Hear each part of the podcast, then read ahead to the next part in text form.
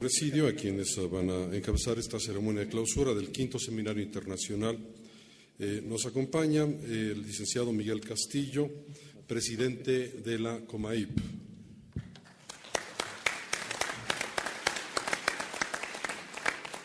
El licenciado Juan José García Ochoa, subsecretario de Gobierno del Distrito Federal. La licenciada Areli Cano Guadiana, comisionada ciudadana del InfoDF.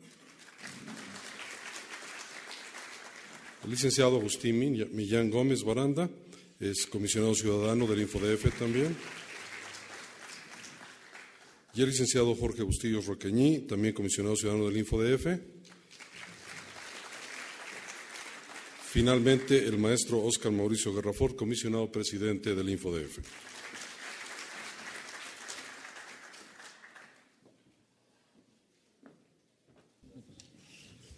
Una disculpa. Eh, cedemos gustosamente la palabra al, eh, comisionado ciudadano presidente del InfoDF, el maestro Oscar Mauricio Guerrafón. Bien, eh, tomará la palabra como parte inicial de esta ceremonia el licenciado Miguel Ángel Castillo, presidente de la Conferencia Mexicana de Acceso a Información Pública. Ya creo que ya todos estamos cansados, ¿verdad? Y ya es hora de que nos vayamos a comer. Bueno, este, yo quisiera primero que nada hacer una cordial felicitación a los compañeros, colegas comisionados del InfoDF, comandados por Mauricio, Oscar Mauricio Guerrafor, el presidente, Oscar Guerra y Agustín, Areli, Jorge, Salvador, por este magnífico ejercicio en el quinto seminario internacional que realizan y que me parece que ha dejado pues temas allá en el tintero que tendremos mucho que discutir. Creo que desde la COMAIP, los órganos de transparencia que integramos la Conferencia Mexicana de Acceso a la Información Pública, vamos a tener grandes retos en el futuro. Tenemos pendientes en el presente, pero los retos futuros, sobre todo derivado en el tema de procuración e impartición de justicia, son verdaderamente interesantes. Me quedo con algo que hoy comentó el ministro Cosío hace algunos minutos aquí, y que tendrá que ser motivo de un análisis muy, pero muy puntual, no solamente de los órganos de transparencia, sino de todos los ciudadanos. El tema de la protección de datos personales como un derecho fundamental quedó claro que es un tema entre autoridades y ciudadanos y que los particulares juegan en una cancha distinta en donde tendremos que hacer un análisis muy profundo de cuáles van a ser los procedimientos legales en un México en el que, como abogados se los tengo que decir, somos muy complicados en el sistema jurídico. Y el tema del acceso a la información pública y la protección de datos personales, si empezamos a judicializarlo de esta manera, vamos a volverlo un verdadero desastre. Y lo digo con esa franqueza porque soy un convencido de que el acceso a la información y la protección de datos personales que deriva del acceso a la información pública tienen que ser mecanismos de sentido común, prácticos, rápidos, de fácil acceso, que permitan al ciudadano reencontrar la veracidad de la labor pública, que le permita al funcionario público eh, eh, reencontrar también la función pública como una actividad, digamos, prestigiada, que hoy no lo ha estado, y en base a eso trabajar en una nueva construcción democrática. El tema de la procuración e impartición de justicia en el Distrito Federal, y hay que decirlo como es, ha generado elementos relevantes de veracidad y de seguridad jurídica al ciudadano y de credibilidad política de sus autoridades. El premio de los Ministerios Públicos Transparentes que se presentó en la Semana Nacional de Transparencia es una señal clara de que se pueden hacer acciones concretas que permitan recuperar la confianza ciudadana. Porque el tema de poder saber dónde está un detenido y no tenerlo que estar buscando debajo de las piedras es algo trascendente para una familia que le cambia completamente la percepción del ejercicio del gobierno. Y aquí es donde tenemos que generar una enorme reflexión. Una reflexión que parta de que el acceso a la información pública como un derecho fundamental tiene que estar ligado a un puente de trabajo entre los organismos de transparencia y las autoridades para buscar los mecanismos que nos devuelvan a todos la credibilidad y la, la confianza en un sistema político en el que a veces no entendemos por qué desconfiamos pero también desconfiamos porque no entendemos. Y en este mecanismo de juegos, yo soy un convencido, y lo reitero, de que este tipo de ejercicios y este tipo de foros lo que nos permite es centrar la discusión en lo primordial. Eduardo Bojorques decía en Puebla hace unos días, en la parte micro, en las acciones concretas que le permitan a los funcionarios, a los organismos y a los ciudadanos entender para qué sirve el acceso a la información pública. Yo quisiera concluir diciéndoles que para quienes integramos la Conferencia Mexicana de Acceso a la Información Pública, para quienes en cada uno de nuestros estados tenemos que llevar la labor de ser puentes eficientes entre los ciudadanos y el gobierno para encontrar en la transparencia una nueva fortaleza de la cultura democrática de México, el tema de la discusión en la justicia mexicana es relevante. Es en la impartición de justicia y en la procuración de justicia donde se centra gran parte de la crítica y de la decepción ciudadana. Si no somos capaces de entender que en la transparencia de los procesos, en el entendimiento de la congruencia jurídica, pero también en la simplicidad legal de tomar decisiones basadas en el sentido común y devolverle a la justicia mexicana un sistema no de legalidad, sino de reparación, en ese momento podremos entender que el mecanismo para devolver la confianza política de los ciudadanos parte de decisiones muy simples que a veces las complicamos mucho. Agradezco al InfoDF la participación eh, que nos da a los miembros de la COMAIP en este tipo de foros. Agradezco a ustedes la atención a, esta, a este mensaje final y dejo para la reflexión el tema de que todos podamos sacar de este foro una idea concreta de que seamos simples, sencillos, eficaces dentro de la nueva sinergia democrática de México, en donde la transparencia de los procesos sea la nueva regla de oro para todos. Muchísimas gracias y muy buenas tardes.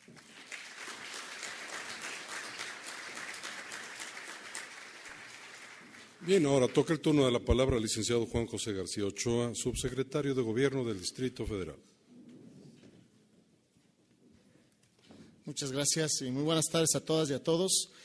Em, para el gobierno de la ciudad, particularmente para el jefe de gobierno del Distrito Federal, em, es eh, este evento ya que es una tradición anual, es, eh, ha sido una gran oportunidad para que eh, servidores públicos, para que responsables de oficinas de información pública, y se encuentran además con eh, académicos, con investigadores, con estudiantes de, todo el país vinculados al tema de la transparencia, de la protección de datos, del derecho a la información. Y además hacerlo en un marco de una discusión de vanguardia a nivel internacional. Cada año eh, este seminario va superando la expectativa del año anterior y eso nos da mucho gusto. Felicitamos por eso al esfuerzo que hace cada año el Instituto de Información y de Acceso a la Información Pública del Distrito Federal eh, que preside Oscar Guerra Ford. Decir, bueno, que el tema que se discutió durante estos días es un tema que no es menor, es un tema de mucha trascendencia, porque es un tema que está cotidianamente presente en la vida de los ciudadanos del Distrito Federal y del resto del país. Eh, Cifras van y cifras vienen de lo que está sucediendo en el país en materia de violencia, en materia de homicidios, en materia de desapariciones, pero no es posible encontrar una sola base confiable para consultar, para conocer, para buscar a personas que han desaparecido, a personas que han sido asesinadas, a personas eh, que han sido secuestradas, etcétera. Eh, hay todo un debate de cuántos ha sido el saldo de estos últimos años de una política federal de, ah, eh, digamos, de combate al, narcotráfico. Se han aceptado cifras, pero finalmente no existe ni siquiera la posibilidad de una base para consultar o para checar o para buscar. Esto ha sido así en casi toda la historia del país. Todavía eh, no podemos saber cuántas personas desaparecieron en la guerra sucia de los años 70, de los años 80. Ha sido todo un reto para los investigadores, para las fiscalías, revisar lo que ha pasado, encontrar datos, ¿Por qué? Porque el sistema de justicia es una de las partes más oscuras en materia de acceso, más difícil acceso para los ciudadanos, para las organizaciones, para los investigadores. Hasta el día de hoy, esto sigue siendo lamentablemente así en prácticamente todo el país. Por eso es muy importante eh, el esfuerzo que se hace en la ciudad para ir abriendo esa caja que estaba cerrada de datos que tienen que ver con la Procuración de Justicia, con la seguridad pública de los ciudadanos. Nosotros trabajamos con la sociedad civil en la ciudad en, un, en una mesa de diálogo en donde ubicamos que uno de los principales problemas era poder construir una base de información común sobre los delitos que suceden en la ciudad. Nos dimos cuenta, por ejemplo, que las bases de datos que hay en la Procuraduría, el Sistema Penitenciario y eh, la Secretaría de Seguridad Pública se construían con campos diferentes y con criterios diferentes y por lo tanto era muy difícil dar seguimiento a los casos desde el momento de la detención hasta el momento de la, eh, digamos, de que haya sido sentenciado, digamos, el, quien se encontraba sujeto a proceso y luego el, eh, peor aún, el cumplimiento de la misma sentencia. No se comunicaban las bases de información, había cambios incluso de nombres entre una parte del proceso y otro, cambiaban los delitos, etcétera, y era muy difícil hacer este tipo de búsquedas. Entonces construimos con la sociedad civil un catálogo único de delitos, eh, construimos claves para ubicar cada delito en cada etapa del proceso y que fueran los mismos para todas las bases de datos. Y por eso hoy es posible ya empezar a construir consultas simultáneas entre las distintas partes de los procesos, lo que se conoce como el catálogo único de delitos que trabajó la Procuraduría y que fue un esfuerzo además que se construyó, por eso lo resalto mucho, con la sociedad civil, que son quienes finalmente eh, están permanentemente teniendo problemas en el acceso a la información sobre los datos de seguridad y procuración de justicia. Por supuesto, resaltar el Ministerio Público Transparente, que es un esfuerzo porque el ciudadano conozca lo que antes era imposible saber, a menos que no pasara por ese tortuoso eh, caminar a través de las instancias, los ministerios públicos, las agencias, las oficinas, los, agentes del Ministerio Público, etcétera, para poder saber la situación jurídica de una persona que había sido detenida. Hoy es posible consultarlo directamente en Internet, pero a través de las pantallas que se encuentran en todos los ministerios públicos de la Ciudad de México. Esto fue lo que hizo posible que la Procuraduría ganara el premio de la innovación en materia de transparencia a nivel nacional. También importante decir que nuestra ley permite ya que los expedientes judiciales puedan ser consultados. En este momento, hasta que causan Estado, sin embargo, también hay, hay iniciativas importantes para poder ir abriendo también el conocimiento de los expedientes judiciales, por supuesto en versiones públicas, durante el proceso, lo cual permitiría que los académicos eh, y las propias partes involucradas puedan tener acceso eh, abierto a los expedientes. ¿Y qué decir de la iniciativa que estamos construyendo con el tribunal, conjuntamente con el tribunal, para poder eh, permitir, con las reservas de protección de datos y de la intimidad, las audiencias de los, en los eh, juzgados y que permita también que el ciudadano pueda conocer y pueda utilizar como elemento de prueba las, eh, el, desarrollo de las audiencias, cosa que también mejorará mucho con todo el sistema de la eh, oralidad y el nuevo sistema penal, pero que sin duda abrirán ventanas de oportunidad importantes para que el ciudadano común pueda tener acceso a la información que le permita defenderse mejor, que le permita exigir sus derechos, que le permita que se le garantice el derecho a la seguridad personal, el derecho a la justicia de mucho mejor manera que como hasta ahora se ha venido haciendo. Entonces, es un compromiso de este gobierno de avanzar en eso. Hemos escuchado con atención lo que aquí se ha discutido y el interés es continuar profundizando la apertura de la información en aquellos espacios donde todavía pueda haber algunas reservas que limiten el derecho a saber de los ciudadanos. Por ello, nos congratulamos y felicitamos este encuentro y agradecemos al InfoDef nuevamente a todos los participantes de este seminario. Enhorabuena y felicidades a todos por el éxito de este seminario.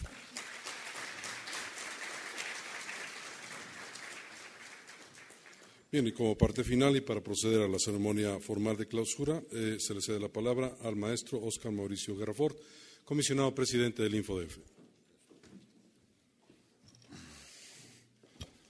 Bueno, pues muy buenas tardes. Eh, llegamos al fin de eh, estas jornadas de trabajo que han sido intensas. Ayer terminamos ya ocho y media de la noche y bueno, hoy estamos terminando casi dos y media de la tarde.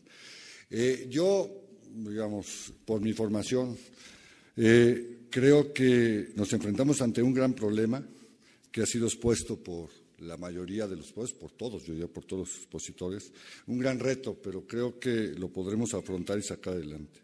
Yo diría que lo que eh, hemos entendido en materia de transparencia y protección de datos, en materia de impartición y procuración de justicia, es que tenemos que tener soluciones de equilibrio. Digamos, economistas, tenemos que encontrar puntos de equilibrio puntos, no un solo punto, puntos para diversos, digamos, temas o casos, pero esos puntos de equilibrio deben ser únicos, estables y permanentes. Y tendremos que, y que es otro problema que se puede ver también desde la perspectiva económica, maximizar la publicidad y minimizar los daños o los costos en la protección de datos personales. Ese es el gran reto. Y las variables son, digamos, para poder encontrar este punto de equilibrio, la presunción de inocencia, el debido proceso, la implementación de una justicia equitativa a través de los defensores de oficio, principalmente para fortalecer la transparencia en la procuración e impartición de justicia y con eso, como decía hoy un conferencista, pasar de una democracia electoral a una democracia participativa y de contenidos.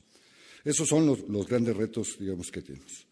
Es obviamente momento de agradecer primero a nuestros compañeros que nos han invitado, que nos han perdón, visitado y que aceptaron amablemente nuestra eh, convocatoria, a los conferencistas Carlos Gregorio de Argentina, a Moisés Sánchez de Chile, a Javier Casas Charlón de Perú, a Guillermo Consentino de Argentina, a Juan Pablo Olmedo de Chile, a Ricardo Lilio de Chile también, perdón, a Chantal Bernier de Canadá y a Eduardo Buscalia de eh, Estados Unidos y obviamente al propio Roberto Hernández, mexicano, pero hoy en Estados Unidos. De verdad les agradecemos muchísimo este, que hayan aceptado, eh, valoramos mucho eh, el trabajo que nos han presentado, que ha sido presentado, pero que hay, como en todo seminario y conferencia, detallarlo y trabajarlo para poderlo llevar a la práctica, ya sea normativa o en la, la implementación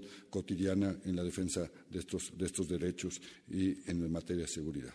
También, obviamente, no puedo dejar de mencionar y a nuestros compañeros, colegas, que yo ya siento que somos como una familia, a los compañeros que vinieron de los estados, y si alguno me falta, espero que me disculpen, traté de hacer la lista, Morelos, Puebla, Hidalgo, Yucatán, Chiapas, Tabasco, Quintana Roo, Baja California, Nuevo León, Chiapas, Estado de México, Michoacán y Jalisco. Y a todos ellos representados por nuestro amigo y presidente, nuestro presidente de la COMAI, de la Comisión Mexicana de Acceso a la Información, Miguel Castillo, de verdad valoramos su presencia aquí y estas cosas, como lo hemos dicho en la COMAI, tenemos que trabajar conjuntamente. Es información que nos es útil para todos y que ojalá tenga estos efectos multiplicadores en las diversas entidades del país y obviamente también a nivel federal, agradecer a nuestros compañeros del IFAI. Eh, Simplemente otro agradecimiento y esto este, de verdad eh, a los patrocinadores. Este evento, con las dimensiones que tiene, no sería posible con la organización única del instituto. Y aquí queremos agradecer, como siempre, la valiosa apoyo y cooperación del Gobierno de la Ciudad de México, que nos apoya, pero nos da la autonomía para nosotros definir las temáticas, los invitados, los enfoques. Este, también específicamente a la Procuraduría de Justicia, que dado el tema se involucró también para apoyar, financiar y convocar a, este, este, este, evento, a la Asamblea Legislativa, a, este, a Fundar, que por aquí queremos ver a Miguel Pulido, pero bueno, a Fundar, que también nos apoya, este, recomendándonos eh, conferencistas, contactándonos con ellos, de verdad también nuestro agradecimiento. A la UNAM, a nuestra máxima casa de estudios, que por cinco años, digamos, hemos realizado este seminario en estas hermosas instalaciones, donde, vuelvo a repetir, sesiona solamente el Consejo Universitario de la UNAM. simplemente. De verdad agradecemos este siempre apoyo valioso de la UNAM y esperamos, esperamos, no podemos garantizarlo, pero yo espero que así sea, que estos seminarios continúen y que, digamos, ya sean una huella de la Ciudad de México discutiendo y ojalá puedan ser en este mismo lugar. Yo, como les decía años anteriores, nos vemos el próximo año en el mismo lugar con la misma gente. Este, ojalá que así sea y sigamos. Y obviamente a todos ellos gracias por su apoyo, pero de verdad a todo el personal de nuestro instituto que se involucra en toda la carga, digamos, que significa. Nosotros simplemente nos toca dar la cara pero el trabajo de inscripción, de diseño, todo este tipo de cuestiones, todo estos diseños, todas estas cosas, se hacen en el instituto. Nosotros no contratamos, digamos, por fuera. Tenemos el personal que tiene las capacidades técnicas y profesionales, pero sobre todo un compromiso. O sea, hay gente que se queda, digamos, que no duerme, textualmente, textualmente, para estar aquí al pie del cañón. Tienen la camiseta y la camisa, muchos de ellos la traen muy bien puesta, de verdad que se los agradecemos y eso es lo que le da y le debe dar continuidad al trabajo profesional de este instituto. Unos nos vamos, pero ellos son, digamos, los que creo pueden garantizar que, digamos, sigamos en una trayectoria positiva. No tengo más que, que decir y voy a permitir hacer la declaratoria formal, siendo, se ponen de pie. Siendo las dos de la tarde con 45 minutos del día 20 de octubre, declaro formalmente clausurados los trabajos de este quinto seminario. Ah, perdón, 21 de octubre, muchas gracias. Ya como dice alguien, ya estamos cansados. 21 de octubre, eh, declaro clausurados los trabajos de este quinto seminario internacional, esperando que sea por el bien del Distrito Federal, de todo nuestro país, pero sobre todo de los ciudadanos y, como dijo alguien aquí, de los ciudadanos de a pie. Muchísimas gracias y felicidades.